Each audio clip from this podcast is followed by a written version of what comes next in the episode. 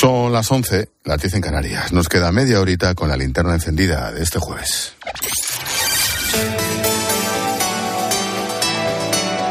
Con Expósito, la última hora en la linterna. Cope, estar informado.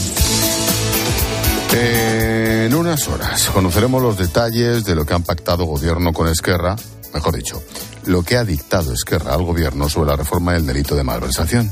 Será a través de una enmienda al proyecto que elimina la sedición del Código Penal, una enmienda sobre malversación. En ambos casos, para beneficio claro de los líderes del proceso. La clave está en ver cómo evitan que de rebote se aprovechen otros condenados por corrupción. Desde el gobierno, Grande Marlasca dice que no hay nada que temer, aunque García Paje, claro, se presenta a las elecciones, no lo ve tan claro. No va a haber eh, ninguna relajación en la lucha contra la corrupción. Y la lucha contra la corrupción es una seña de identidad de este gobierno, con lo cual no tiene que haber ninguna preocupación. Lo que quieren es conseguir con la reforma del Código Penal ahora lo que no consiguieron mediante los indultos. Finalmente lo que veo es simple y llanamente eh, que buscan un traje a la medida. Y el problema no es que lo busquen, el problema es que lo encuentren con el gobierno que preside el líder de tu partido, Emiliano. Bueno, el PSOE colará mañana una enmienda para desbloquear el Tribunal Constitucional. Su objetivo es que puedan tomar posesión los dos magistrados que ha propuesto para el Constitucional sin esperar a que el Poder Judicial renueve los dos puestos que le corresponden. Otra vuelta de tuerca a la ley. Ricardo Rodríguez, buenas noches. Buenas noches. Pedro Sánchez se encamina hacia el enésimo pulso con el Consejo General del Poder Judicial en la tentativa de zanjar el bloqueo de los vocales conservadores a la renovación del Tribunal Constitucional y forzar el nombramiento pendiente de su cuota de dos de los cuatro magistrados. El Gobierno ya designó al exministro de Justicia Juan Carlos Campo y a Laura Díez, exalto cargo de la Moncloa, pero están sin tomar posesión a la espera de que el órgano de gobierno de los jueces nombre a los suyos. Así sería siempre y cuando el Ejecutivo no moviera ficha, pero va a aprovechar la reforma del Código Penal para al menos introducir una enmienda que permita a Campo y Díez asumir de forma inmediata, antes de fin de año, su lugar en el alto tribunal al margen del CGPJ. La paciencia llegó al límite, sostienen en la Moncloa. Veremos si Sánchez dice mañana algo sobre estos temas. El presidente comparece ante la prensa al término de la cumbre euromediterránea en la que defenderá, junto con Portugal, el corredor submarino de hidrógeno verde que conectará Barcelona con Marsella, no gas, hidrógeno verde. Esta infraestructura, en contra de lo que se anunció en principio, no se utilizará para transportar ese gas. Se trata de la alternativa al MidCat que contaba con el rechazo frontal de Francia. Claudia Cid. La reunión servirá para ultimar los detalles finales sobre el hidroducto marítimo que conectará Barcelona con Marsella con el objetivo de transportar hidrógeno verde. Se había señalado la posibilidad de que en un primer momento se destinase al transporte de gas natural, una idea que podría haber perdido fuerza. Finalmente sería construido únicamente para el transporte de hidrógeno verde y de esta manera aspirar a una máxima financiación por parte de la Unión Europea. Hay consenso en que el hidrógeno verde será combustible clave en todos aquellos sectores que no sean electricables como aviones, barcos, determinadas industrias y está por ver si camiones. Pero hay debates si el hidroducto es el mejor modelo para su transporte. A falta de detalles, algunos expertos consultados por COPE hablaban de proyecto precipitado y tenían dudas sobre su rentabilidad. En Perú, el ya expresidente Castillo permanecerá al menos siete días en prisión preventiva acusado de rebelión tras el autogolpe fallido que te contamos ayer casi en directo. Esta noche, Pedro Castillo ha vuelto a pedir asilo en México, cuyo embajador se ha entrevistado con él en la cárcel. En esta linterna hemos charlado con Omar Castro, gerente de la Compañía Peruana de Investigación de la Opinión Pública. Nos ha contado que las calles han amanecido tranquilas, a pesar de que la gente en realidad lo que quiere es que se vayan todos. Lo que podría ver en los próximos días, lo vuelvo a repetir y hay que esperar, es una reacción de la sociedad civil exigiendo ya que se vayan todos. O sea, ya se fue el presidente Castillo, pero también el Congreso de la República debería irse y lo que debe pasar es eh, eh, que se convoquen elecciones eh, generales. Cambiamos de tema. En COPE te estamos contando hoy que España registra este año un exceso de 33.000 muertes. Sanidades conoce los motivos, los médicos piden que se investiguen las muertes además de los registros que se vayan actualizando a medida que se producen. Ana Palacios. España tiene un retraso de un año en la notificación de las causas del exceso de muertes. A día de hoy todos son incógnitas sin resolver. Según expertos consultados por COPE, este retraso limita el margen de maniobra. Jan Cailá es epidemiólogo. Históricamente, estos datos los reúne el Instituto Nacional de Estadística y los publica pues al cabo de un año. Claro, si lo de julio de este año lo sabemos dentro de un año, va mal sobre todo si se puede corregir de alguna forma. Julio fue el mes más mortífero, con un exceso de 11.000 muertes. A día de hoy no conocemos los motivos. Pascual Piñera es urgenciólogo. Por gripe, en verano no creo. Es que puede ser el calor, pueden ser pacientes que han fallecido después de dos años, digamos, de no ir al médico o de ir menos al médico de lo que debían. Los expertos denuncian que informáticamente se pueden volcar los informes de defunción y conocer los datos al instante. Si no hay cambios, lo más probable es que tengamos que esperar un año para saber los motivos del exceso de muertes de 2022. Y mañana vuelve Mundial, mientras en España estrenamos seleccionador con Luis de la Fuente. En Qatar arrancan los cuartos de final. A las 4 de la tarde, Croacia-Brasil y a las 8, Países Bajos contra Argentina. Partidos que, claro, podrás seguir con los compañeros de tiempo de juego.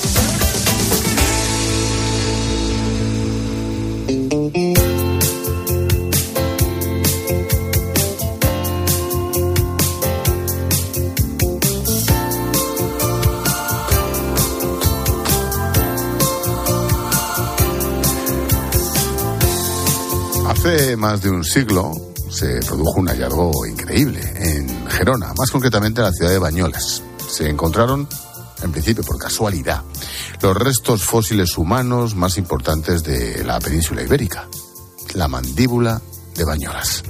En el momento del descubrimiento no sabían muy bien a qué especie podía pertenecer. Tras mucho análisis concluyeron que era un nombre neandertal. Había dudas, por eso hoy, más de 100 años después, la historia ha dado un giro y ha cambiado todo.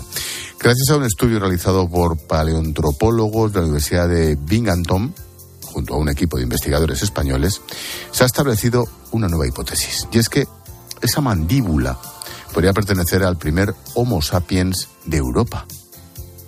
Hoy ponemos el lazo a la linterna con nuestra historia científica del día. Lo hacemos con Silvia Martínez. ¿Qué tal, Silvia? Buenas noches. Hola, Ángel. Buenas noches. Este hallazgo podría cambiar todo lo que se había creído hasta ahora respecto al origen del Homo sapiens. Y en el caso de esta mandíbula, lo cierto es que siempre ha habido un gran misterio sobre su procedencia, porque aunque se había catalogado como neandertal, muchos de sus rasgos no coincidían. Por eso los investigadores no se dieron por satisfechos y siguieron investigando a lo largo de los años, desde su descubrimiento en 1887, pero sin llegar a ninguna conclusión. Hasta ahora, el paleontólogo Juan Luis Arzuaga ha formado parte de este equipo internacional que ha llevado a cabo la investigación. Desde que se descubrió a finales del siglo XIX la mandíbula de Bañoles en Girona, eh, ha sido uno de los grandes problemas y quebraderos de cabeza de la paleontropología, de la evolución humana, porque mm, se discutía a qué especie pertenece esta mandíbula. Desde que se descubrió esa mandíbula, los investigadores no han estado nunca de acuerdo sobre su origen, pero en lo que sí coinciden es en los años de antigüedad. La cronología, la antigüedad de la mandíbula está entre 45.000 y 65.000 años y esa es una época, es un periodo en el que en Europa vivían, se pensaba que exclusivamente los neandertales y ninguna otra especie. Por lo tanto, por la edad de la mandíbula, por la edad geológica, debería ser un neandertal, pero no se parece a los neandertales, por lo menos a los neandertales típicos. Y de ahí esa discusión entre los investigadores. Aunque por antigüedad debería pertenecer a la mandíbula de un neandertal, sus características son muy diferentes. Pero, ¿qué han logrado con esta investigación? Bueno, pues han podido reconstruir en el ordenador las partes que le faltan al fósil. De esta manera han trabajado con un modelo virtual en 3D con el que han podido comparar la mandíbula de Bañolas con otras. Con ello han demostrado que este hueso pertenece a una especie diferente a la que se creía. Esa teoría ha continuado durante años y ahora quedaría desmontada. hay grandes diferencias morfológicas, no parece la misma especie. Tampoco se parece a las mandíbulas de la cima de los huesos en Atapuerca, que son desde luego mucho más arcaicas, más primitivas. Así que hemos llegado a la conclusión de que se trata de un Homo sapiens. Pero el investigador Arsuaga es claro, mediante este estudio internacional han confirmado que esta mandíbula pertenece a un Homo sapiens. Hemos hecho un estudio, un equipo científico eh, formado por investigadores norteamericanos y españoles y hemos confirmado lo que veníamos pensando eh, desde hace años de que se trata de un Homo sapiens. Y es que los rasgos que hacían dudar a los investigadores eran precisamente en los que se centraron en este estudio. Y aunque existía esa hipótesis de que fuera un sapiens, faltaba algo clave para afirmarlo. El mentón. Sí, la mandíbula de Bañolas no tenía bajo sus incisivos inferiores esta parte, algo que es propio de nuestra especie. Por eso había tantas dudas. Le falta el mentón, le falta la barbilla, y este es, este es un rasgo exclusivo del Homo sapiens que aquí no está presente, pero hay que tener en cuenta que los primeros Homo sapiens, los de hace 100.000 años, pues tampoco tienen el mentón muy desarrollado. Así que nuestra conclusión es que se trata de un Homo sapiens. Un Homo sapiens arcaico, sin barbilla, quizás con algún antepasado neandertal.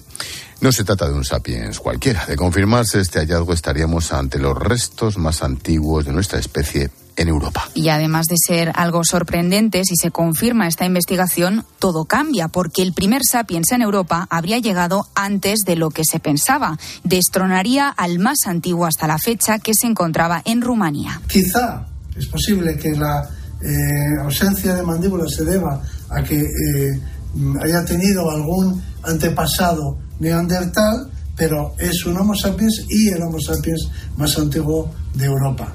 Eh, hasta ahora no se tenía constancia de la presencia de la especie humana actual, de la especie humana moderna, en estas cronologías en nuestro continente, hace más de 45.000 años. Este es un gran descubrimiento. Un gran descubrimiento, si se confirma, el primer Homo sapiens de Europa podría corresponder a esa mandíbula de Bañolas, encontrada, como digo, en 1877.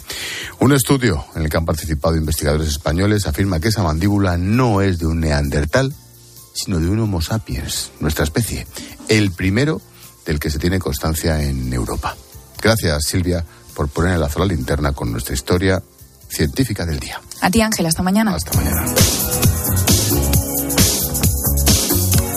La posdata en la linterna la firma Juan Fernández Miranda. Hola, Juan. Hola Ángel, entre mis recuerdos de la infancia tengo uno que hoy adquiere especial relevancia y que me regaló mi hermano mayor. Un autógrafo firmado por Luis Enrique cuando lo fichó en Madrid, a comienzos de los años 90.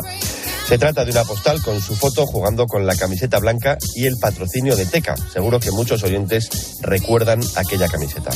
Con un rotulador negro, un Edding, Lucho escribió, para Juan, con simpatía. Yo le estaré siempre agradecido por ese detalle, pero me pregunto en qué momento el ya ex seleccionador nacional proscribió la simpatía. Si algo es el Luis Enrique oficial hoy, es antipático, y no hay nada que me dé más pereza que un victimista. En inglés, la palabra sympathy no significa simpatía, sino compasión, y esto es lo que a mí me despierta una persona que fue buena conmigo cuando era niño y que como seleccionador se ha equivocado en casi todo. No sé quién le asesora o si se deja asesorar, pero si ese niño que hoy sigo siendo pudiera darle un consejo, le diría que no se autodestruya más, que recupere la simpatía que un día me dedicó a mí y supongo que a muchos jóvenes aficionados de aquel Sporting de los yogurines. Luis Enrique, la vida es mejor y más fácil para todos con un poquito de alegría. Gracias, Juan. Hasta mañana. Expósito. La linterna. Cope. Estar informado.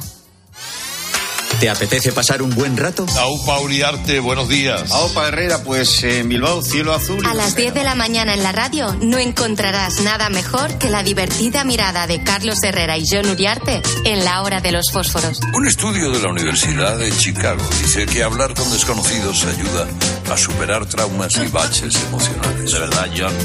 Mira, de verdad, John. Bueno, el caso es que dicen que hay cosas que no dirías a alguien conocido. De lunes a viernes, de 6 a 1 del mediodía, el mejor entretenimiento lo escuchas en Herrera en Cope.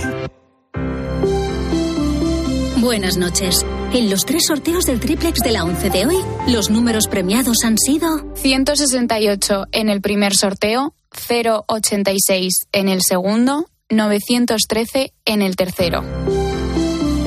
Mañana, como cada día, habrá un vendedor muy cerca de ti repartiendo ilusión. Y ya sabes, a todos los que jugáis a la 11, bien jugado.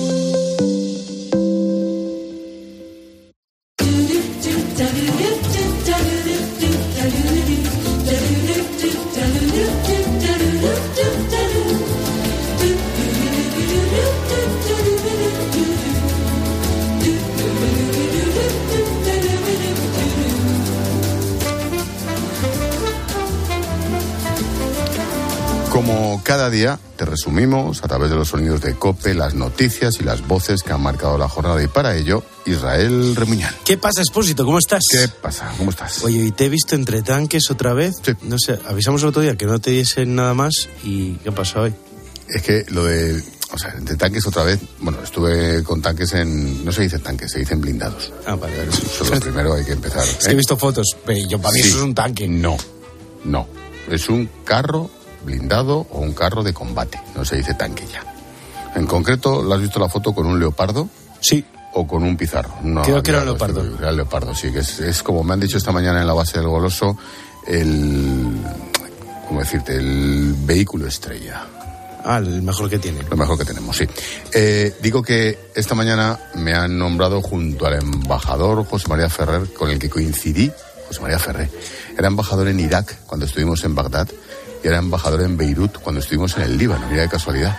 Y hoy nos han nombrado a los dos eh, soldado acorazado de honor en la Brigada Guadarrama. O sea, ya eres soldado, ya se podría decir que eres soldado. Yo no, ya de antes, pero hoy en concreto. hoy en concreto de la Brigada Acorazada. Ha sido un acto precioso con motivo de la Inmaculada, Claro, la Inmaculada. que es la patrona de infantería. Y ha sido un acto súper chulo, precioso y nada, pues un, un honor más. Y compartirlo con el embajador Ferré, más todavía. Pues muy bien, pues quiero empezar con la noticia del día, el final de la etapa de Luis Enrique en la selección y el nombre de su sustituto. Lo hemos contado al minuto en COPE. Todo el mundo apunta a Luis de la Fuente, el seleccionador sub-21, 61 años, nombre de fútbol base. Tengo de nuevo por aquí a Corrochano, que creo que tiene una última sí, hora. Sí, Manuel, solo para decir que antes de que termine Pilar su programa, la Federación va a anunciar el nombre del seleccionador y como estás contando tú, Luis de la Fuente. Bueno, pues Aquí tenemos... vendré a interrumpirte para decir que eh, tenemos cuando quieras este programa es el tuyo. No, que yo creo que debería hacer hoy Corrochano tu programa y luego tú hacer el de él. Porque como va a salir esto rápido Mira, ya... mira, esto, escucha, esto ya no vengo más. Es oficial. Luis de la Fuente, nuevo seleccionador español. Y así lo contamos en COPE, en directo. Y luego ha seguido Pilar en el programa de Corrochano. Sí, claro, lo, ha hecho heredero, sí. Bueno, y muy pendientes de cómo evoluciona la situación en Perú. Ayer autogolpe de Estado y posterior detención del presidente Pedro Castillo. Ya tienen nueva presidenta y por esta linterna se pasaba Omar Castro, gerente de la Compañía Peruana de Investigación de la Opinión Pública. un error, una mala jugada del presidente Castillo, el cerrar el Congreso sin ninguna norma que lo ampare, sin ningún motivo constitucional y sobre todo viendo que se quedaba solo, sin su gabinete, sin sus ministros, sin sus asesores, sin su abogado. Se quedó totalmente solo y terminó él siendo como el mano de la película, terminó de redondear la figura que, que había, había en torno a él y el Congreso actuó constitucionalmente vacándolo, ¿no? Omar Castro que decía que lo que quiere la gente es que se vayan todos. Sí, es, es espectacular. Que se vayan Que se todos. vayan Mar- eh, Castillo, sí. Y todos. Ala. ¿Quién se queda entonces? Claro, es la pregunta.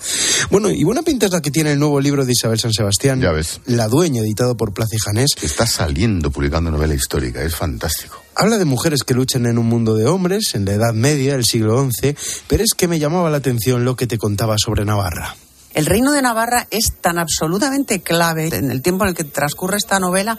El rey Sancho III el Mayor, uno de los grandísimos reyes de la cristiandad hispana, se las arregló para sentar a todos sus hijos en los tronos de España. En Toda la corona española, las coronas españolas descienden del- de, Navarra, de un reino fundado en el siglo IX, que ahora se pretenda privar a ese territorio, a esa comunidad foral de sus fueros, de su historia, para subsumirlo en la comunidad autónoma vasca, es que es una cosa tan delirante. Qué interesante lo que Sí, decía. sí, sí, sí, delirante, pero así se escribe la historia, ¿eh? Sí, porque los temas actuales, Bueno, si se ven mira. desde la historia, eh, muchas veces quedan ridículos. claro. Mira Cataluña, Barcelona, en el Sí. Reino de Aragón. Pues lo mismo, pero al revés. Ha sido súper interesante la conversación. Bueno, pero el sonido del día expósito es sin duda el del Papa Francisco en Plaza España de Roma, ¿eh? cumpliendo la tradición de la Inmaculada, rezando por el fin de la guerra en Ucrania. Entre lágrimas, muy emocionado, el Santo Padre ha realizado una petición expresa por la paz en Ucrania. Avrei voluto oggi portarti il ringraziamento del popolo ucraino.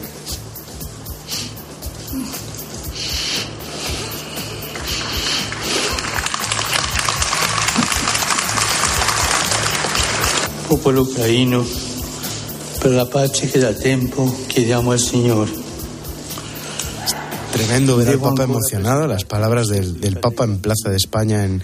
Brutal en el documento. Y luego se ha ido a hablar con Eva y, bueno, bueno, ha sido precioso. Precisamente en una esquina de esa Plaza de España estaba nuestra corresponsal Eva Fernández. Pues ojo, porque entre todos los periodistas y fotógrafos que estaban allí, el Papa la vio, se acercó a ella y le dio, pues claro, la exclusiva del día.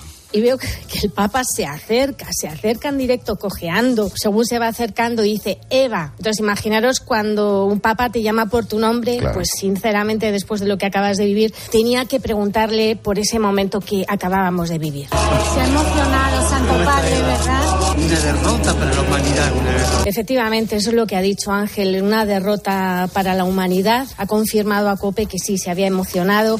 Ha sido un premio, ha sido un regalo, ha sido un momento muy emocionante que probablemente no olvidaré nunca, Ángel. Oye, tiene que, tiene que ser la bomba que el Papa te llame por el nombre. Y ¡Ey, te Eva, reconozca, Eva, Eva! y te reconozca porque decía Eva que estaba en una esquina entre periodistas que no se le veía bien, que envidiaba a los que estaban es en que- el balcón de la embajada de Plaza España y el Papa fue hacia ella. Fue a por ella. Sí, tremendo. Oye, nos llega un mensaje. No, no, eh, luego, luego lo vemos. Luego lo vemos. Bueno, y aún impactado por lo que le contabas a John Uriarte a las 7 de la tarde, la verdad es que a medida que sé más cosas de ti, Expósito, me quedo más desconcertado. Ni sumando películas. Yo he comido piraña, tío. ¿Qué no has comido tú? Sí. Pero, pero En sopa, conociéndote- en sopa y como a la brasa, igual. Ah, quería que te habías lanzado directamente al Amazonas y lo También. has cogido con la boca. También me lancé, pero no la cogí con la eres, boca. tú eres capaz. Hombre, que soy capaz, no. Mira, yo me tiré al Amazonas, hicieron primero unas... No, no, escucha, hicieron primero una ronda con la lancha, con el motor del- de, la, de la lancha, de manera que así espantas a los peces que hay dentro y me tiré al agua. Pero, te- pero que te tiraste tú. Me tiré al agua. de la jungla tú. No, me tiré al agua a bañarme. Y- Ah, y, luego volví. Pensé que era a cazar las ¿Qué pirañas. coño? a bañarme y luego volví para que pues, hay pirañas y dije, bueno, pues ¿cómo se hace esto? Y dije, primero se las espanta y luego el que se atreve se tira. Y me tiré. Y, luego, para que luego aparte, desayunábamos y comíamos pirañas. Sube la música, Antonio, por favor. Chico, ¿quieres que te diga? Hay documentos. Madre mía, pero ¿cómo no te has dedicado a hacer algo de esto? Reportajes por el ¿Pero mundo. ¿Qué te crees que sigo haciendo? Oye, por cierto, un mensaje de un oyente que te decía antes. ¿Oyente u oyenta? Oyenta. ¿Cómo, Dios, cómo se llama? Pilar se llama. No sé quién Nos es. escribe desde Madrid. Dios, qué repelente eres. ¿A quién se refiere? ¿A ti? A ti, a ti, a ti. Ah. ¿Por qué? Por el tanque. Y dice, sí, claro, no es un tanque, es un acorazado, que es lo que veíamos Es que no es un acorazado. Es un blindado o un carro de combate. No es un acorazado, es un Pero carro de combate. Pero tú te das cuenta que la gente, eso, pues la gente ve un tanque, yo veo un tanque y digo, es un tanque. Muy mal. Tú y nosotros Pilar, tenemos- la oyente esta que no, no merece. Oye, un abrazo a Pilar desde aquí, todo el cariño, porque este hombre es imposible hacerle entrar en razón. en fin, em, ¿qué te falta por hacer? Hablando de pirañas, carros de combate, podríamos ir a, pez- a pescar percebes. Agarraros con una. ¿Eso lo has hecho alguna vez, lo de pescar percebes? No. Pues es una experiencia. ¿Tú sí lo has hecho? No. Pero tiene, tiene que ser una experiencia. Eso que es de Coruña, el tío. No, pero ve, no todos somos percebeiros, ¿sabes qué te crees? No, hombre? no, los percebeiros es uno. Primero es muy peligroso. Sí, por eso te digo. Tiene una técnica tremenda. Y tú no te atreves ni de coña. De Eso también es verdad. Bueno, lo que pasa es que hoy te has venido muy arriba al final de los deportes y has sido muy de ese tumbao que llevan los guapos al caminar. Esta noche Juanma Castaño va a exponer y analizar todo lo que ha ocurrido, el terremoto en la selección española de fútbol y ahora Expósito analiza todo lo que ocurre en nuestro país y en el extranjero. Todo tuyo, Ángel. Hasta luego, Manolo. Gracias. Adiós, hombre. Son las nueve, las ocho en Canarias. ¿Qué tal? Soy Ángel Expósito. Me aplaudí a mí, el lama, esos aplausos eran para mí. Digo que seguimos con la linterna Por la encendida. esquina del viejo barrio lo vi pasar. Ahí está. Me aplaudí a mí. Claro, No hay ninguna duda. que llevan los guapos al caminar. Las manos siempre en los bolsillos de su gabán. pa' que no sepan ¿En cuál de ellas lleva el puñal? Ya me la sé, tanto que la cantas ya me la sé. Oye, pues, a ver, ha sido un poco flipado lo de que te aplaudieran a ti. Pero, ¿a quién va a aplaudir si no? Estábamos solos él y yo. Pero, ¿Se ha puesto a aplaudir él? A mí. Yo creo que era una tercera persona que estaba viendo cómo Vamos a hacían ver. el programa y le han aplaudido a él. Tío, no te bueno, inventes venga, pues te han, películas. te han aplaudido a ti. Pues claro. Venga, pues claro que sí. bueno, mientras llega el partidazo y Juanma Castaño, lamento cortarte a Pedro Navaja, nos vamos con una mujer que hoy cumple años. Si no te gusta, vuelves a ponerlo después, que ya te estoy viendo haciendo gestos. Sí, totalmente, porque lo que viene ahora. Tienes que le caen 40 palos. ¿A quién? Ay, la estupenda Nicki Minaj. Ah. Get away. They say what they gonna say. Have a drink, clink, found a Bud Light. Bad bitches like me, it's hard to come by. The Patron. Esto es Starships, ¿eh? No me preguntes lo que, lo que quiere decir. I'ma blow all of my money and don't give two shits.